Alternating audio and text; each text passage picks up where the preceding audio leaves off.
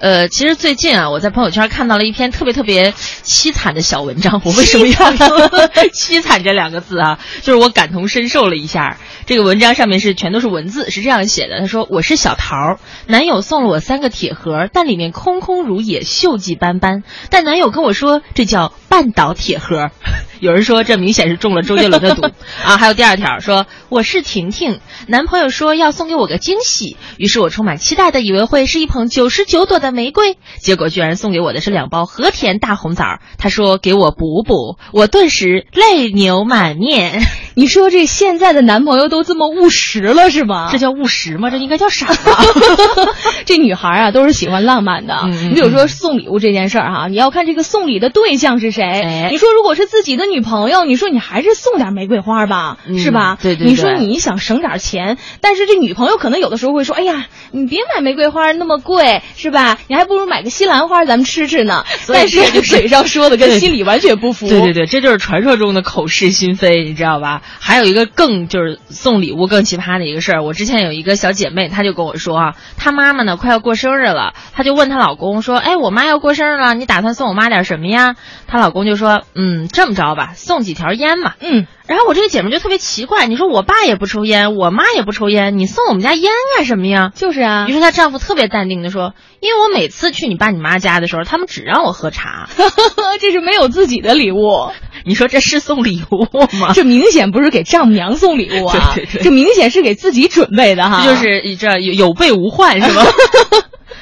送礼啊，绝对有讲究。哎，所以呢，今天呢，也想跟大家来做一个互动哈，想问问大家说，你呢送礼物的时候有没有发生一些特别有意思的事儿哈？对，其实嗯，送礼物的时候，有的时候你会发现。就像刚才你说的，如果不恰当，或者说这个目的不纯，其实就很容易发生一些很有意思的事情。嗯，也希望大家能够添加文艺之声的公众微信账号，在上面留言，我们就可以相互的交流了。是的，来看一下网友叫做加速度，他说什么了啊？他说上个月呢，这个岳父过生日，然后呢，我就试探的问了一下老婆，我说：“哎呀，老婆，你说这个岳父生日，我们送点啥好呢？”然后这个老婆就说了：“哎呀，送点经济实惠的吧。”听到这儿呢，然后我这个心呐就一下子平稳了许多。应该是比较便宜的，对吧？性价比比较高的。对，嗯。然后呢，这两个人呢一起就去了商场了。然后这老婆就对这营业员说了：“他说，把你们这儿这个经济实惠的商品全都给我拿出来，然后我都买了。” 我觉得这个还不够狠，你知道？然后最狠的就是在某宝上面搜“经济实惠”四个字，然后把所有搜索的链接全部存到我的购物车里，就是发现老公这卡里边啊，就就要清空了。对，我们再来看一下啊，这有一个网友叫惺惺相惜，他说呢，他有一个表弟啊，给这个领导送礼。当然了，这件事情我们是绝对不提倡的啊。嗯啊，这就是说了一个旧事儿啊。他说他表弟给领导送礼，说是想要获得更多的关照。嗯啊，于是他就说，哎呀。领导啊，听说您喜欢古画，所以我就特意送了一幅《贵妃出浴图》啊。这领导咋说的呢？咱俩来一段哈。好好好，嗯嗯。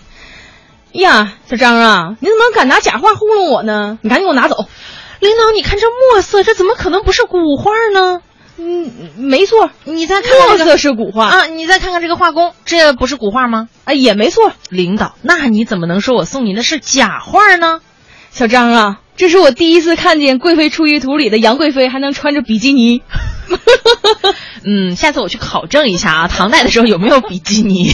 太时尚了。对对对，所以我就还是重复我们刚才说的话，送礼物它绝对是一门学问。对，所以说呢，这个无论是在那个你要送的这个对象是谁，都得有讲究的。